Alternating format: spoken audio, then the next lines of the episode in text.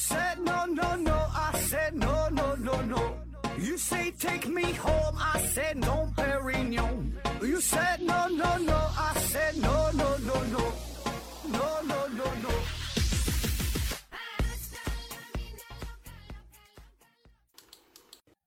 拼命探索，不计后果。欢迎您收听《思考盒子》，本节目由喜马拉雅平台独家播出。呃，今天呢，还是回答听友的问题啊。第一个问题，雅之狗零提问说：盒子盒子，一般来说呢，生育年龄越大的话呢，寿命也就越长。那人类如果提高生育年龄，假以时日啊，说寿命是不是也会跟着延长？呃，比如说以后啊，这个人类普遍 八十岁生孩子，能活上二三百岁啊。雪糕化了就别吃了。回复他说。按照目前的研究啊，呃，端粒呢，基本给基本就能决定一个物种的寿命上限了，二三百岁你就别想了。刘景呢回复他说，呃，如果这项由波士顿医学中心做的研究属实的话，你的想法啊，呃，目前也还看不到人类八十岁依然可以自然生育的希望。另外呢，影响寿命的因素非常多，生育年龄呢可能是影响寿命因素当中相当微不足道的条件之一。然后雅致狗零啊，就这个题主呢又补充到，说我的意思呢不是说一下子这个八十岁生育啊，而是缓慢的。嗯，远古人类生育年龄呢是十多岁，寿命呢三十多岁；近代生育年龄呢是二十多岁，寿命呢是五六十岁。现在呢，很多人三十多岁生孩子，人类的寿命呢也会延长啊。括弧当然还有很多其他的因素啊。呃，听说寿命与呃生育年龄有一定的比例关联。说这个生孩子的年龄和人类寿命的关系啊，呃，这俩之间呢确实有一定的关系，但是我觉得这个问题就被你描述的说反了啊，就是应该是我们寿命的逐逐渐延长，导致生育年龄逐渐的推迟啊，就是你寿命活岁数越大，生孩子生的越晚，因为我们会知道你自己你能活多长时间，所以呢你会不着急要孩子，对吧？就比如说你寿命真的能达到二百岁的时候，那咱们必然没有必要三十岁生孩子，生这么早干啥？可一百岁生，一百五十岁再生也行啊。当然前提是你有这个生育能力，对吧？你可以多玩这儿，多玩一会儿，多多多多享受一会儿。那说古人为什么很早就生孩子，十多岁生孩子，恰恰是因为他寿命短，所以他得早点生孩子，不是他因为生孩子早，所以他活的短。就是古人，你说他平均年龄，比如说三四十岁。那就是他三四十岁的时候，他仍然有这个生育能力，他也可以这个时候生孩子。但是呢，那你生完这孩子谁养啊？对吧？预期寿命、平均寿命就三十岁，你不十五岁、不十八岁结婚生子，你咋办？你等到二十八岁生孩子，过两年你死了，对吧？所以这个是因为结合他的寿命反推出来，结合这个这个年龄，结合这个寿命，他选择一个合适的时间生孩子，他是这个原因，不是说。不是说因为他生的早，说生孩子早，所以死的早。你你你你推迟这个生孩子的年龄也没有用。就换句话说，咱就都让你四十岁、五十岁再生孩子，那人的寿命该多长时间还是多长时间啊？所以我觉得，就是人类会选择一个适宜的年龄生育啊，这个必然是跟你的寿命相关啊。但是说你主动把自己的生育的年龄向后推迟，想以此来延长寿命的话，这事儿它不成立啊，或者说是因果倒置啊。换句话说，就是可以凭借着现在的医疗技术啊，让我们很大的年纪再生孩子，你有啥用？人的寿命还是没有随之增加啊。换个，就是举一个这个这个这个不太不太成熟、不太恰当的例子啊。咱说这个高个子的人，他肚脐眼保证很高，对吧？姚明肚脐眼保证比你肚脐眼高。但是呢，你想拼命让自己肚脐眼长得更高，那并不能让你的身高随之升高，对吧？只是你肚脐眼高了，那那有什么意义吗？是吧？下一个问题啊，你是故意找茬的吗？提问说，呃，红色呀会让人感觉到时间变慢，蓝色呢会让人感觉到时间变快啊。说这种说法有什么科学依据吗？刘景呢回复他说，网上有这样的说法，据说呀还做了实验，但是呢找不到具体的实验信息。呃，这种情况在没有。比较可信的具体实验信息情况下，我一般是无视啊。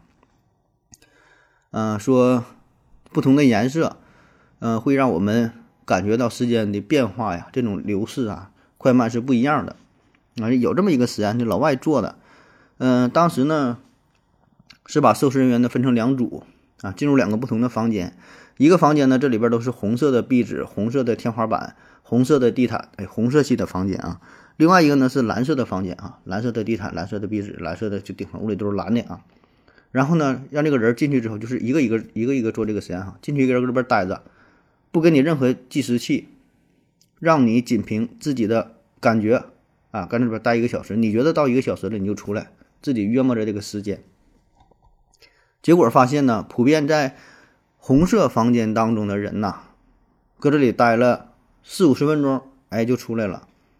就没到一个小时呢，他感觉时间就过得很快哈，哎，差不多就出来了。一看，这这四十分钟。而在蓝色房间里边的人儿可以待到七八十分钟，待八十分钟了，他才觉得到一个小时啊。出来一看，过了八十分钟了，哎，在这里边就感觉时间呢变得相对慢一些啊。所以这个就是不同的颜色，周围的这个颜色会干扰人们对于时间流逝快慢的一种判断。所以呢，咱们看很多这个快餐店啊。快餐店它这个呃装修的时候这个风格，它都是以红色系为主，红色的、橙色的、黄色的，反正就是暖色的啊。这样呢，给我们带来感觉非常的兴奋，非常的刺激。哎，你就餐那时候吃饭也跟着加快啊，因为这样呢是为了提高这个换台率啊。你赶紧吃完就走，对吧？你快餐你吃完不走，搁这会儿聊天，别的客人来了没有地方，没有地方坐，对吧？你看肯德基、麦当劳。桌子椅子，整个装修风格，它都是这样，啊，就是它不是说想要说是直接赶你走，哎，而是用这种心理学上的效应，让你在这里待着，感觉时间很快啊。再有另外一些这个饭店，比如说有一些咖啡店呐，或者是比较说高档的这种，就适合约会的，让人放松的，哎，你在这里边约约会哈，小情侣俩人一待着，啊，就感觉这个时间呢。变得很慢哈，就能加深这种感情。所以呢，这个红色和蓝色呀，不同的这个颜色确实会对我们对对于时间的这种感觉会有一定的影响啊。所以你看很多呃会议室的装修啊，也是选择蓝色系的这种风格，呃窗帘啊、桌子椅子啊，小到这个笔记本啊，呃这个笔呀，对吧，都是蓝色调的。那么这样呢，就会让你在这种环境之下呢，相对来说比较放松，情绪呢比较放松，哎，不像说在快餐厅那种啊，非常兴奋。那么这样的话，本身会议就很就很无聊，哎，那你搁这这种情况下吧，老板讲啥，你你你还能愿意多待一会儿啊，让你就更坐不住了啊，所以这个也是有一定心理学上的效应。那么说这个到底有没有什么道理哈？那么从科学层面来解释啊，就是波长在四百四十到四百八十纳米的蓝紫光的辐射，确实呢会干扰到视网膜当中一种叫做呃 melas melaspin 的这种感光蛋白啊，就当真的听啊。那么这个蛋白呢就会调节生物节律的这种这种变化，所以呢这种蓝紫光呢就会影响到人的时间感啊。当然这种影响不是说短时间之内就能发生变化，没有那么简单啊，它是一个长期的作用。呃，主要呢是对人的一种这种感觉的紊乱呐、失眠呐、眩晕呐、情感失调啊，哎，它会影响这些事儿，所以呢，它这是比较漫长的。那给我们提示也是啊，就是在你的卧室来卧室里边呢，就别用这种蓝光嘛，这咱都知道影响睡眠，对吧？就别用这蓝色、紫色都不太好啊，你用这种红色的、橙色的，比较温馨的、比较暖的这种颜色啊，对你的影响呢，哎，就比较小啊。反正总之吧，还没有说特别呃。科学可靠的明显的证据说能让我们，嗯，说就表明说这个颜色的变化对我们这个时间就多么多么的相关性啊，这个倒是还没有 确切的证据。下一个问题啊，约定的幸福提问说和这个问个没啥用的问题，说冬季吃啥比较好？冬季吃啥？冬季吃冷面、冰淇淋、绿豆汤、蹦次冷哈。下一个问题，约定的幸福提问说，呃，何志哥你好啊，如何解决？结婚和生育焦虑啊？如何解决结婚和生育焦虑？J.K. 小何回复他说呢：有钱哈，有钱。嗯，说如何解决结婚和生育的这个焦虑问题？那最简单、直截了当的回答就是你不结婚、不生育啊，你就不焦虑了啊。当然，如果你非要结婚、非要生育，还想不焦虑的话，那么如何去解决？你就得往更深层次去挖掘、挖掘一下你这个焦虑的。原因到底是啥？这个来源是什么？因为从表面上来看，你是呃拒绝结婚，对吧？对这个生育什么，对这些事儿焦虑。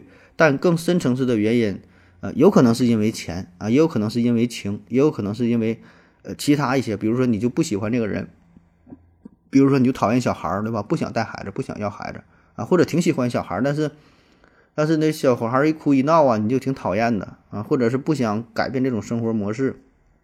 总之，这背后一定还有一个其他的原因。结婚和生育只是一个表面的现象。那么像刚才这位听友说说有钱哈，那有钱确实可以解决很多的问题啊。但是呢，如果这个问题的根源并不是因为钱的话，那么你有钱你也解决不了这个矛盾，解决不了这个焦虑啊。所以有一些事儿它确实不是钱能解决的啊。所以你这个问题到底出在哪儿？最担心的是啥？你找到这个根源。然后呢，试图把这个根源给解决了，你自然就不焦虑了。还有一个办法就是硬挺着，慢慢习惯就好了。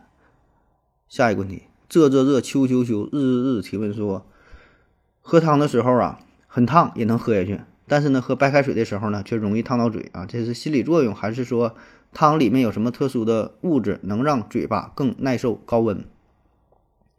龙大帅呢回复他说，因为汤比水好喝啊。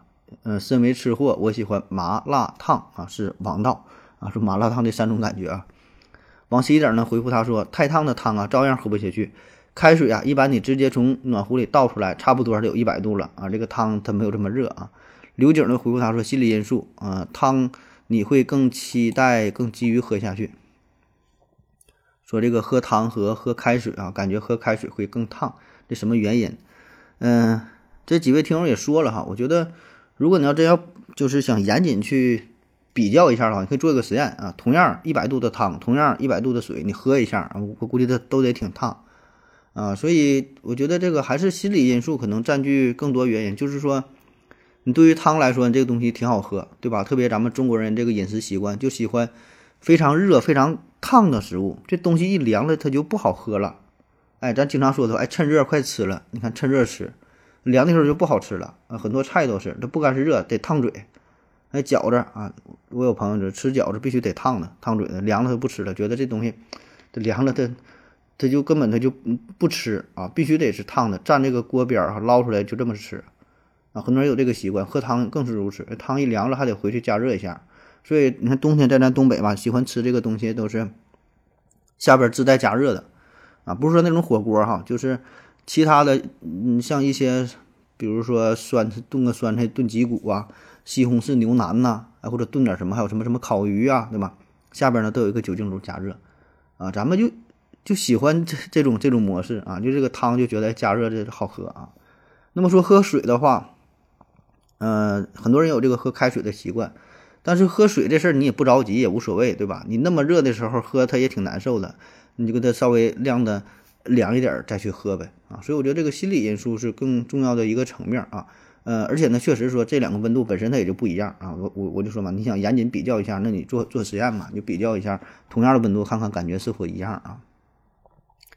下一个问题，没有人比我更懂定义，回复说盒子盒子，呃，在我国私人可以发射卫星吗？假设不考虑技术成本，这可以小盒回复说不可以啊，没人比我人，没人比我更懂定义。啊，他这又说他说听君一席话，胜读了废话。说在我国是否可以私人发射卫星啊？不考虑技术成本，你不考虑技术成本，是不是也得考虑一下经济成本呢？呃，理论上呢是可以发射的啊，而且确实有人发射过啊。呃，这新闻也报了，二零一八年二月份，风马牛一号搭载着长征二号丁火箭，在酒泉发射。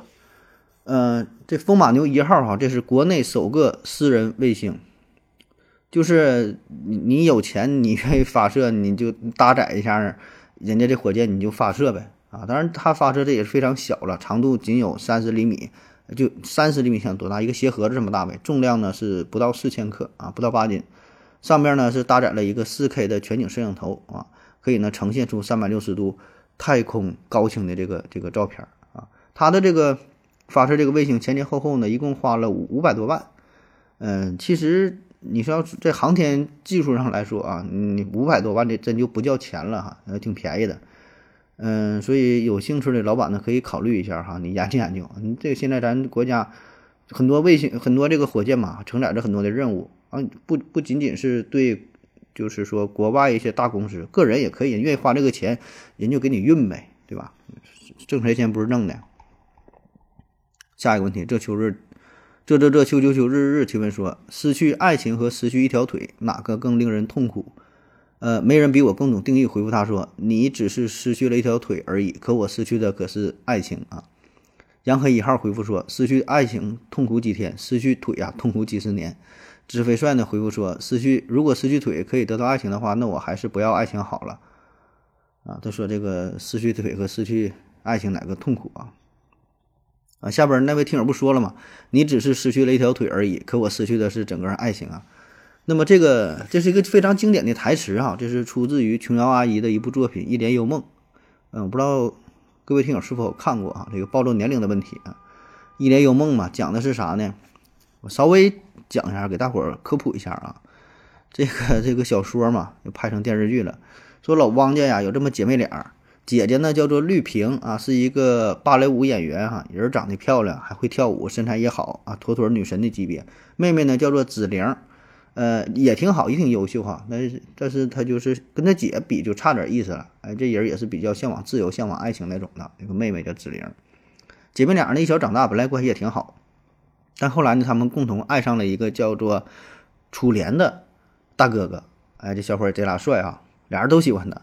然后妹妹呢就比较自卑嘛，她不敢奢望这份这份爱情，所以呢就埋藏在了心中啊，叫一帘幽梦嘛，把这个梦啊藏了起来。但其实这个楚莲呢，她内心还真就喜欢这个妹妹紫菱啊。然后一场突如其来的这意外呢，让这个姐姐就这个芭蕾舞啊，跳芭蕾舞的，让那姐姐失去了一条腿。哎，这这么这么来的这个事儿啊，失去一条腿。那你想想，对于一个舞者来说，那腿那几乎就是他的生命了。所以呢，绿萍呢是一蹶不振。那为了保护这个姐姐绿萍啊，然后他也是非常喜欢这个这个楚莲嘛。这个楚莲呢和这绿萍呢俩人就结婚了，在一起了。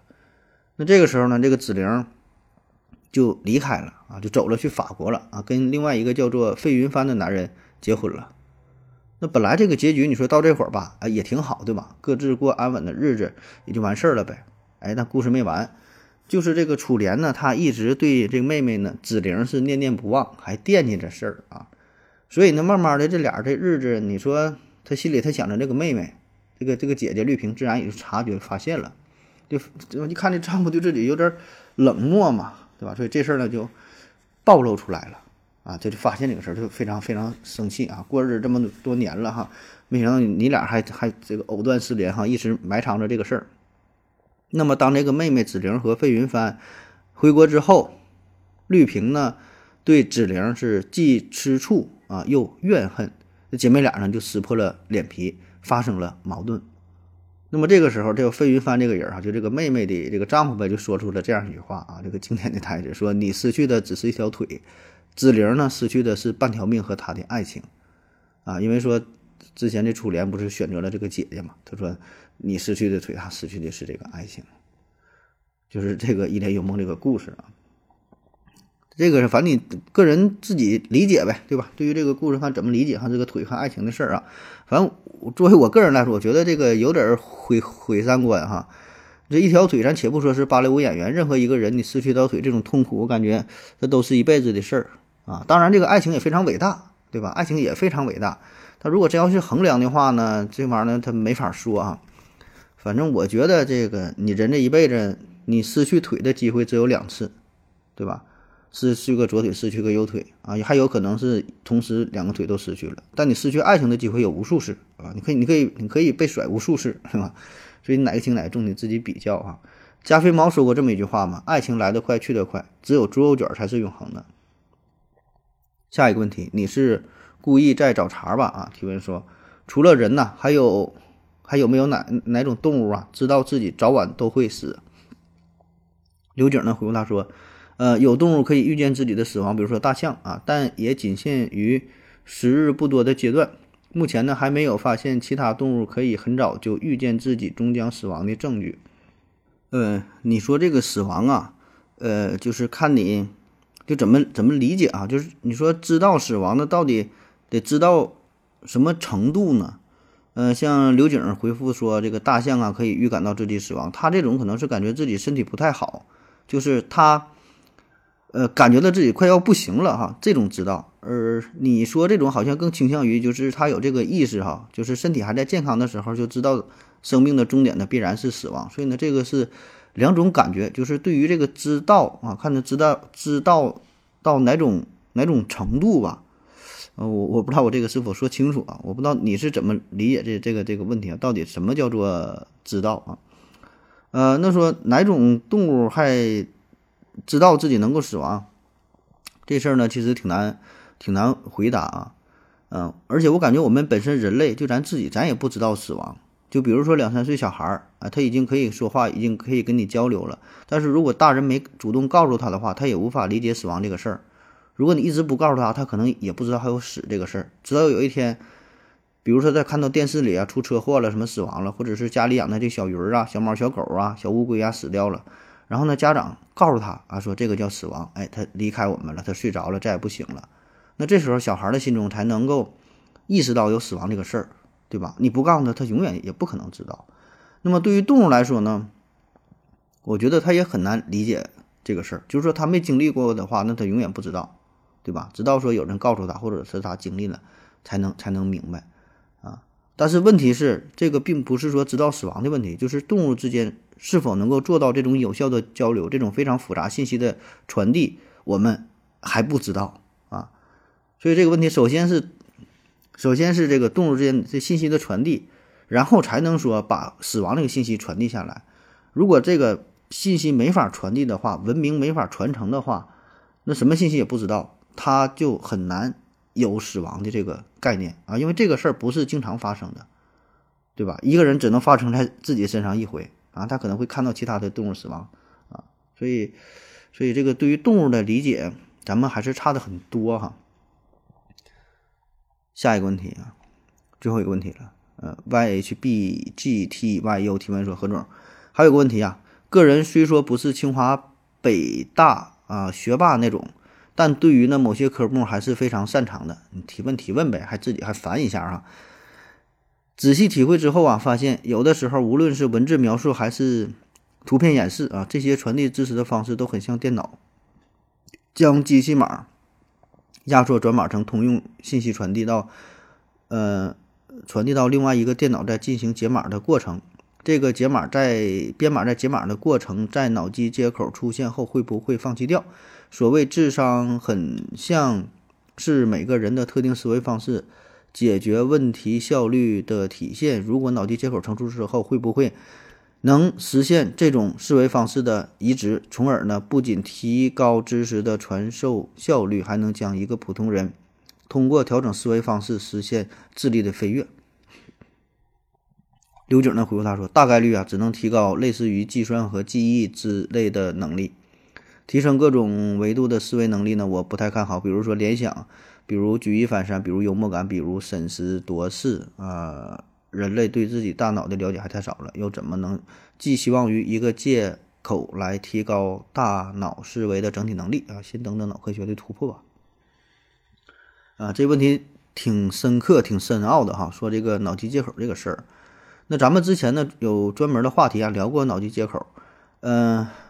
埃隆·马斯克嘛，他不整那个脑机接口整挺厉害嘛？是前一阵不是演示了用那个三只小猪做实验是吧？整这个脑机接口给这个猪啊猪脑子连上了。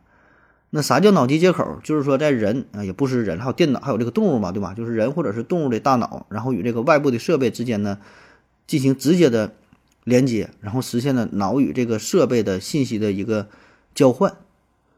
啊，那么这个概念其实它包含的是非常广泛的。我们上学的时候都有这种想法啊，就咱看书学习，啊，太累了，对吧？其实所有的考试，你说我感觉啊，个人感觉啊，其实主要考的就是记忆力啊，大家思维能力、推理能力什么都差不太多。你要记忆力好的话，就是一百分啊。如果你记忆力好的话，我感觉你基本能拿下个八九十分，应该是不成问题了啊。或者说记忆力足够好，它可以弥补你很大一部分推理能力的不足啊。所以所谓的智商高，很多时候其实就是记忆力好而已，对吧？很多时候表现出来的感觉是智商高，实际上它是记忆力好啊。这就是它是一个事儿啊。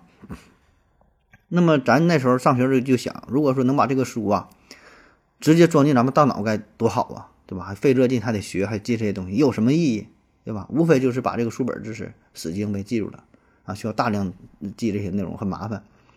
哎，就感觉说的直接拿个 U 盘，哎，这东西往脑袋一连，那不都记住了吗？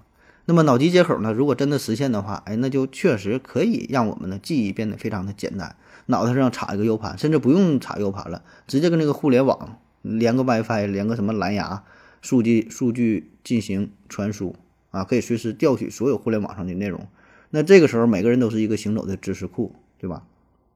那么这个呢，也是我们普通人对于脑机接口的一个基础的认知啊。就像刚才刘景这位朋友提到的，脑机接口实现以后了，可以提升我们的记忆能力，对吧？这一方面，这个好像没有什么太大的疑问啊，也是我们普遍普遍这么理解的哈。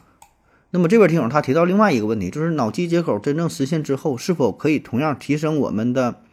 思维的能力，说举一反三的能力呀，审时度势的能力呀，甚至可以带来提升一些幽默感呢。我个人感觉呢，这事儿呢也能哈，而且应该也不太难。一方面呢，就是由于计算机它这个非常强大的存储能力、搜索能力啊、信息调取的能力。那么我我刚才不提到了吗？我说你这些能力如果足够强大的话，它就可以表现出很强大的。推理能力、计算的能力，就表面上它是储存记忆啊，但可以呈现出计算和推理。为啥这么说哈？就是咱们做数学题啊，比如说做一道题，你你你你不会算，你感觉这题，哎呀，我不会呀，对吧？这个好像我这个智商不行哈，推理水平不够啊，如何如何？那我们怎么办？我们现在做法是，你可以拿出手机，用某某搜题软件一搜一下，这个题就做出来了，对吧？那么这个时候，你是你你你觉得是你手机做出的这道题吗？是它很出名吗？它不是，它是从海量的资源当资源当中找到一个相似的这个问题，然后呢，给给予给出的这个这个答案。那么，如果脑机接口真正普及的话，我们再遇到这道题不会算的话，你也可以开启这个脑机接口，在网上搜索答案，你也把这个道题把这道题给做出来了，最后呈现出的结果就是你会这道题啊。所以呢，这里的这个会，什么叫会啊？你给出答案就叫会。不管你是用什么方法做出来的，这个时候咱也很难再去分辨你到底是凭借着推理、计算、什么逻辑思维算出来的，还是说去去电脑当中去找找到找到的这个这个答案。换句话说呀，电脑它可以用枚举法，可以用什么暴力破解的方式计算出一道题。很多时候它就是就是这么去做的啊。包括说之前咱聊到的四色定理那个问题，最后不也是借着电脑嘛，就是暴力破解嘛。枚举嘛，大量的计算嘛，你说这个还算不算是一种计算方式呢？哎，不知道，对吧？有的科学家认可，有的科学家不认可，啊，所以同样做一道题，有时候我们可能是用一些小伎俩、小技巧做出来的，哎，这个感觉很出名啊。有些时候呢，那你就可以用这种，呃，这种题海战术啊，这么去这么去搜索，因为电脑本身它搜寻速度非常快啊，对于它来说。也不感觉不费什么劲儿啊，就是就是一秒钟，甚至不到一秒钟，这个题也就结果显示出来。你也不知道是电脑是怎么做的，对吧？所以你看，咱上学时候为什么要用题海战术呢？我觉得就挺有用的哈，确实它挺有好处的。你为了得高分，那你用题海战术也无所谓啊。题海战术的一个好处就是能够让你见更多的题，做更多的题，见到呃各种类型的题。那么如果这个题型你记住了，你下次再遇到那这题你就会了。你别管怎么会的，对吧？考试考的是分，没有人问你说你这个题是你靠你自己分析的、推导的算出来的，还是说因为你做过同样的题或者是类似的题，你会的呢？那很多时候你自己你也说不清这个题是我怎么会的，这就是一种学习啊，这也是你的能力啊。而这个电脑呢，恰恰就非常擅长这种题海战术，对吧？而且再说了哈，现在这个人工智能发展的。呃，日新月异，跟过去呢已经完全不一样了，对吧？非常非常先进，然后有什么深度学习呀，还有叫什么词儿来，忘了，都记不住了。反正就很厉害。前几年这个柯洁不跟那个那个阿法狗下棋嘛，完事输了嘛，输了之后再也没有人跟那个电脑下棋了，因为没有意义，你根本就下不了，对吧？根本就比不过了，这事儿就不用不用再比了。他这就是一天晚上可能得下几十万盘、几百万盘棋，就电脑夸夸夸夸自己下，要这么自主学习、什么深度学习的啊，所以我觉得。如果真的脑机接口可以实现的话，那么这种改变哈，已经不仅仅是我们原来理解的，把一本书、把几本书、把图书馆这个知识放在你大脑当中，啊，你相应的什么逻辑思维能力、什么推理能力等等这些都会随之提升，会发生一个翻天覆地的变化，会提升你各种技能，包括说这个幽默感也可能会提升。为什么说幽默感会提升？啥叫幽默感？就是跟这个做题差不多啊，它有两种形式，一种呢就是你本身。说这个人反应比较快，智商比较高啊，因为幽默，幽默吧，其实他是，呃，看起来是幽默哈，但实际上这人他得是出名啊，出名是幽默的一个基础，呃，就是你出名的话不一定幽默，但幽默的人他一定会很出名啊。所以呢，还有一种幽默方式就是啥呢？你你知道应该在什么时候说什么话会，呃，会非常招笑啊，因为你以前看过这个笑话啊，或者是。看过其他人用过用过这种方式很好很好用，就像是很多这个脱口秀演员或者是一些娱乐呃幽默的这个创作啊，他他不是说自己凭脑袋凭空去想的，他得深入到生活，他得去了解，对吧？他得看看别人是用了什么方式，他得去学习。所以呢，这个很多时候不是他的原创，他是进行了一个二次加工，哎，然后他把这个包袱拿来放在自己的节目当中，感觉这个还挺有用。那你这样的话，那对于电脑来说。它可以进行海量的搜索，把类似的场景，对吧？全都这个检索一遍，哎，看哪个场景跟现在的场景很像，当时这个场景这个人说了什么样的话，哎，效果非常好，很搞笑，那么他就学会了呗，啊，所以这个时候你脑机手一连，哎呀，这时候我这么说，哎，很有意思，很幽默，啊，打打破了尴尬的这个小小局面，对吧？所以我觉得，如果这样是脑脑机接口发展到一个成熟阶段之后，那么这些你全都不是事儿了。好了啊，感谢各位收听，谢谢大家，再见。感谢您的聆听。如果您也想提问的话，请在喜马拉雅平台搜索西西弗斯 FM，在最新一期的节目下方留言即可。欢迎您的参与，我在这里等你哦。